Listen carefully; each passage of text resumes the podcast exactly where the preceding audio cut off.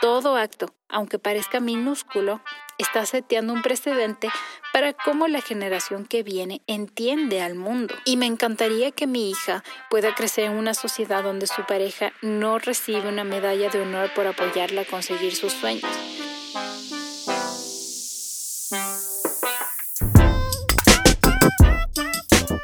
Hola, soy María Vélez. En el Yin de Tu Yang conversaremos de manera íntima y profunda sobre todo eso que te ha impedido romper el techo de cristal porque el solo hecho de empezar a cuestionarte ya tiene el poder de cambiar tu camino. En este espacio conversaremos sobre el rol de la mujer en los negocios, el balance de la vida laboral y personal, el balance de la energía femenina y masculina y también de esos rasgos de liderazgo que son indispensables para romper las barreras invisibles que te impiden crecer. En el episodio de hoy conversaremos sobre la igualdad de la mujer, o más bien desde dónde empieza la desigualdad y cómo somos nosotras las únicas que lo podemos cambiar.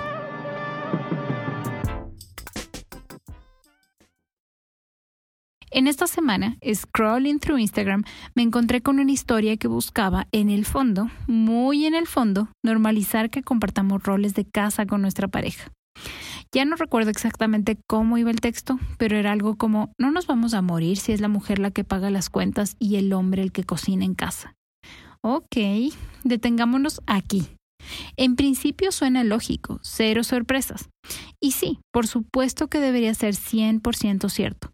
El problema es que analizando este post, que de hecho era de alguna revista ecuatoriana, no pude evitar sentir frustración de saber que eso es lo que muchos medios transmiten, una vida dual, donde lo uno es lo mejor que lo otro. Y sí, lo que implicaban era que pagar las cuentas era más importante que cocinar para la familia. La verdad es que este tema es tan más profundo y tan, tan más tabú de lo que parece. La humanidad en algún momento normalizó el hecho de que la mujer estaba destinada únicamente para las tareas del hogar, cuidar de los hijos, cocinar, lavar, tener todo impecable y repetir. Y por ende el hombre era el único proveedor para el hogar toda la presión económica estaba 100% en su rol. Y con el paso de los años, cuando la mujer se insertó en la vida laboral, empezó esta gran disyuntiva, por quién debería hacer qué con respecto a las tareas familiares. Y a lo largo del tiempo, el rol económico de la mujer ha llevado a que combatamos las brechas de la pobreza y la pobreza extrema. Es decir, con el ingreso de la mujer a ser un miembro activo de la economía, los ingresos por familia aumentaron y esto permitió que particularmente en Latinoamérica más familias puedan salir de las barreras de la pobreza. Sin embargo, la mujer, con su ingreso al mundo laboral, si bien encontró mayores ingresos para su familia y por ende mayores oportunidades en términos de estudios para sus hijos, por ejemplo, también encontró una sobrecarga de actividades que por muchísimo tiempo han puesto en riesgo el bienestar individual de la mujer. La realidad es que la mujer, en términos de labores domésticas, trabaja al menos cuatro veces más que el hombre. Incluso un reporte de UN Women del año 2018 determinó que el hombre trabaja una hora 40 minutos al día en tareas no remuneradas, como arreglar la casa, la ropa, cuidar de los hijos, cocinar, versus cuatro horas 20 minutos diario de una mujer. Esto me lleva a pensar, ¿Cómo podemos pretender que puede existir un ambiente equitativo para los dos géneros en términos laborales cuando la realidad es que cruzando las puertas de casa, en la mayoría de los casos, las condiciones son extremadamente dispares? Y ni hablar del hecho que de todas maneras, por igual trabajo fuera de casa, no existe igual remuneración. Es estela de otro episodio. Pero volviendo al tema, siento que hoy tenemos una oportunidad de oro de regular esto. De muchas maneras, la pandemia o el estar en cuarentena nos ha forzado a estar en casa, en la mayoría de los casos sin ayuda externa.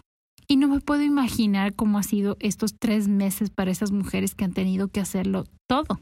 En mi caso, no creo que deba sentirme afortunada, pero en el fondo así me siento, porque la realidad en la que vivo es la realidad en la que creo que el mundo debería desenvolverse. Un mundo de igual oportunidades e igual responsabilidades, pero en especial un mundo donde ser pareja es ser equipo. En el episodio 2 les comenté que en estos últimos años hice algunos cambios profesionales que incluyeron moverme de ciudad. Por supuesto que fue todo un reto para mi familia En aquel entonces éramos solo mi esposo y yo. Digamos que siempre estuvo sobre la mesa esta discusión de qué pasaría cuando uno de los dos tenga una oportunidad laboral que exija que el otro tome la decisión de acoplarse.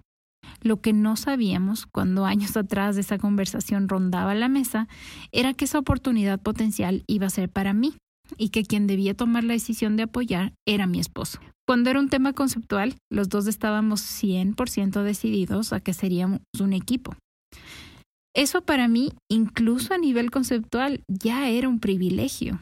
Tener esa conversación, sentir la igualdad y saberme acompañada. Entonces cuando llegó el día, mitad convencido y mitad confundido, mi esposo dio el salto. Cambió su modalidad de trabajo de full-time abogado corporativo a ser un abogado que maneja sus horarios, construye sus propias empresas y de esa manera me apoyaba a mudarse conmigo a una nueva ciudad, una nueva aventura y una bebé en camino. Fueron meses de transición mágicos, donde en realidad se sintió como el inicio de una nueva relación, una relación donde éramos 100% equipo. Y en realidad en ese tiempo, donde en teoría mi esposo hacía un esfuerzo por mí, terminó siendo un tiempo donde los dos hacíamos un esfuerzo por el bien común. Y por bien común me refiero a la felicidad, a la plenitud. ¿Se imaginan todos los estereotipos que tuvimos que romper para dar un salto así? Estoy segura que se imaginan. Y eso es lo que debemos cambiar. Todos, personas cercanas y lejanas, se cuestionaban esta decisión, algunos diciéndolo de frente y otros simplemente mirando sin hablar. El 99% de las personas tenían una posición con respecto a nuestras decisiones. Y por supuesto, no nos podía importar menos, pero tomar una decisión arriesgada, con los ojos del mundo mirando y juzgando, es de valientes. Estoy súper orgullosa de mi familia porque nada de lo que vivimos, somos o tenemos hoy se hubiera construido sin un poco de al carajo los demás. Y siento que esa es la meta final, el vivir libres de preconceptos y de jugar solo con nuestras reglas, las que se sientan bien, las que den miedo, las que nos expandan y que nos hagan crecer. El verdadero reto es vivir esta idea a plenitud, es apagar las voces externas, es construir esta nueva realidad donde no existen los que dirán, donde amaneces y construyes esa realidad que antes solo existía en tus sueños. Pero toma algo más que valentía. Toma haber construido un núcleo tan poderoso que esté entregado a la confianza.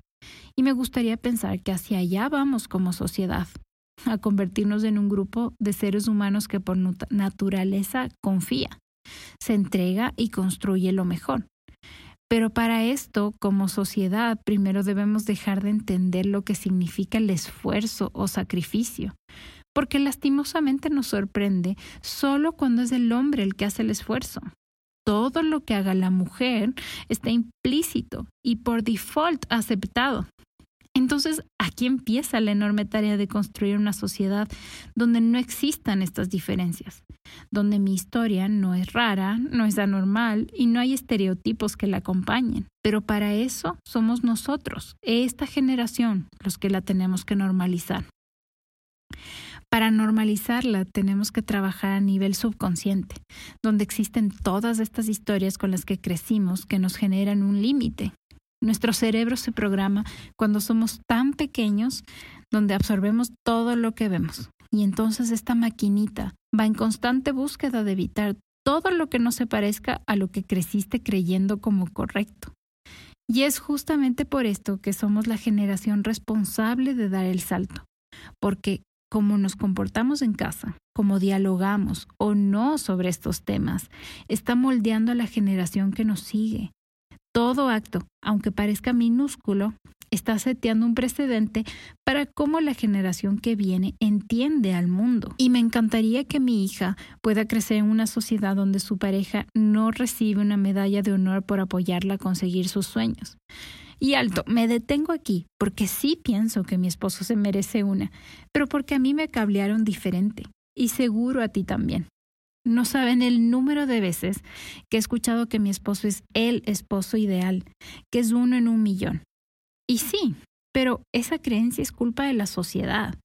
Y él tuvo esta gran fortuna de contar con padres increíbles que lo moldearon o que moldearon su vida de una manera más avanzada. Y él en sí va 100 años por delante que muchos de nosotros. Pero estoy segura que la igualdad comienza así, con pequeñas semillas que nos muestran que existen otras maneras, con pequeñas semillas que viven lo que predican y no solo lo aplauden en los demás. En estos últimos años he venido haciendo investigación del tema, porque de alguna manera tenemos que entender que hay muchas mujeres desarrollando su full potential y eso no significa que andan solas por la vida. Pero eso es lo que ponemos en riesgo cuando no lo normalizamos ponemos en riesgo dar la apariencia que para ser exitosa, seguir en crecimiento, algo tienes que sacrificar. Pero en realidad lo único que tenemos que sacrificar es vivir bajo la norma, bajo el status quo, que nos tiene amarrados a lo que conocemos. Entonces, como mujeres, ¿qué podemos hacer para crear este mundo donde tenemos igualdad de oportunidades? Tengo tres propuestas para compartir. La primera, Cree en que como mujer lo puedes lograr. Trabaja en ti. Trabaja en soñar tan alto que no te conformarías con nada menos de lo que tienes planificado. Y esto viene primero de conectar con tu infancia, de entender cuáles son las limitaciones o creencias con las que te cablearon y empezarlas a cortar, a romper tela por tela, para entender si lo que crees es real o te lo fabricaste a lo largo de los años. Yo, por ejemplo, crecí en una familia donde tanto mi mamá como mi papá trabajaban. Y nunca sentí que el trabajo de uno de los dos era más importante que el del otro. Eso me configuró esta creencia poderosa donde sé que mi trabajo siempre tuvo importancia y donde existía igualdad. Tampoco crecí con una mamá que se sentía culpable, por decirlo de alguna manera, de trabajar. Ella amaba estar en movimiento, en constante expansión, y eso era parte de quien la hacía ella. Entonces, gracias mamá por cablearme así, por enseñarme que yo importo y que ser mamá no me pone al último de la fila. Este trabajo interior es tan poderoso porque muchas cosas que hoy no entiendes tienen el sentido enterrado en tu niñez. Mucho de lo que eres, piensas o crees se impregnó en tu infancia. Y no existe más realidad que esa, pero únicamente porque no has entrado con una lupa a mirar ahí. Cuando trabajé en mí, cuando entré a cavar en mis memorias y desenterré lo hermoso y lo doloroso, pude conectarme con quien realmente soy, y en especial con quien quiero ser. Pero nuestra niñez es como un saco invisible lleno de arena, que si no logras desamarrar de tus pies, mirarlo desde afuera y desapegarte de él, no vas a lograr caminar más liviano. Hay mucho poder en entender quién eres o por qué lo eres. Y de aquí viene mi segunda recomendación.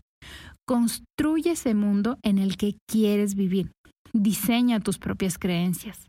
Una vez que logras identificar todas esas historias que no te pertenecen, empieza a escribir esas que sí, inventa tu vida. La creación es un poder innato de la humanidad. La gran mayoría de cosas que tienes hoy a tu alrededor no existían 50 años atrás o 20 años atrás. Y esa es la magia de la creación. Todo lo que puedes imaginar lo puedes crear. Tu vida, tu trabajo, tu familia, todo está al alcance de tu mente. Cuando diseñas coma por coma y punto por punto cómo quieres vivir y empiezas a construir cada uno de esos bloques, esa vida se va convirtiendo en realidad. No es un acto de magia, es un acto de entrega, es un acto de saber que para ir de A a B existe un camino y que ese camino es el que en el largo plazo te va a llevar a estar sentada en la vida que soñaste años atrás. Y en esta parte es demasiado importante hablar en voz alta tus sueños, compartirlo con la gente a tu alrededor y si vives en pareja, armar una estrategia en conjunto. Diseñar tus creencias te da la posibilidad de cambiar tu realidad. ¿Han escuchado esa famosa frase que dice, el que no sabe a dónde va, cualquier camino le sirve? Es demasiado cierto. Si vas por la vida literalmente a la deriva, tomando decisiones del corto plazo y sin crear esta enorme visión que está a tu alcance, todo lo que te suceda lo puedes asumir como la gran y máxima realidad. El reto más entretenido que he tenido ha sido constantemente preguntarme ¿y ahora qué? ¿Y ahora qué? Porque nada de lo que hoy asumes como el máximo logro en realidad lo es. Siempre hay un paso más, una grada, una escalera, un siguiente camino. Y esa es la magia de la vida, estar en constante creación. No te detengas, no te limites. Diseña tus creencias y diseña tu vida. Y finalmente mi tercera recomendación para crear un mundo donde las mujeres tengamos igualdad de oportunidades. A ver, entonces, recapitulemos. A mañana ya sabes quién eres, ya sabes de lo que eres capaz y entiendes por qué. Diseñas tu vida, no te conformas y sabes que siempre hay un paso más. ¿Ahora qué? Enseña a los demás. Si queremos ser una generación que lidera el cambio definitivo para la libertad de la mujer, tenemos que ser la generación que lo hace desde el amor, no desde la protesta, que lo hace desde la unidad, no desde la división. Nada se expande tanto como aquello que das. Nuestra labor innata como mujeres está en enseñar. Somos principalmente madres, principalmente maestras, y tenemos el don de dar. Cuando nos convertimos en este ser más consciente, que fabrica el futuro, adquirimos entonces la enorme responsabilidad de enseñar. Yo lo practico de manera frecuente con mi hija. Trabajo activamente en que ella no conozca limitaciones. Aunque muchas veces eso me asuste y muchas veces mis historias del pasado me quieran empujar a transmitir mensajes que yo recibía a creer que ella, por ser mujer, tiene ciertas condiciones. Pero estar consciente y trabajar en enseñar me ayuda a moldear una mujer que se sabe como poderosa, una mujer que mañana se va a comer el mundo, lo va a soñar, lo va a programar y lo va a alcanzar, pero también lo va a compartir. Y esa es la huella que quiero dejar. Entonces, qué bueno saber en dónde empieza la desigualdad, cuáles son esos pequeños o grandes actos que nos limitan como género. Qué bueno entender el impacto social y económico que tiene la mujer en el mundo, en los negocios, en las familias, en la vida en general. Somos parte integral del funcionamiento de este planeta y por muchos siglos hemos relegado esa responsabilidad. Ya pasó mucho tiempo de estar en silencio, de guardar nuestros poderes, de andar por la vida con cabeza agachada y sin creernos merecedoras de todo lo que en realidad está a nuestro alcance. Crear un mundo donde existe igualdad empieza en nosotras, en nuestros padres, nuestros hermanos, nuestros hijos, nuestras parejas. Casi seguro, ninguno de esos seres cercanos nos quiere pequeñas y apagadas. Casi seguro, todas esas personas nos ven, nos admiran, nos aplauden y creen en nosotras. Porque una mujer segura de sí misma en poco tiempo se convierte en una legión de mujeres dispuestas a creer. Y ya llegó el momento de creer. Me encanta compartir este espacio con ustedes, entrar profundo en nuestros sentimientos y saber que en el fondo muchas vivimos cosas con las que nos podemos identificar. Si te gustó este episodio, compártelo con alguien a quien le pueda servir usando el link marieveles.com slash podcast. También puedes seguir al Yin de tu Yang en Spotify o suscríbete en tu aplicación de podcast preferida. Mencióname en Instagram con el aprendizaje con el que más te conectaste. Para más anécdotas, vivencias y experiencias del día a día, no olvides conectar conmigo en arroba marieveles.m. Estoy segura tenemos mucho que compartir, así que nos vemos por ahí. Que tengas una semana en donde encuentres a esa mujer centrada, equilibrada y brillante. Hasta la próxima.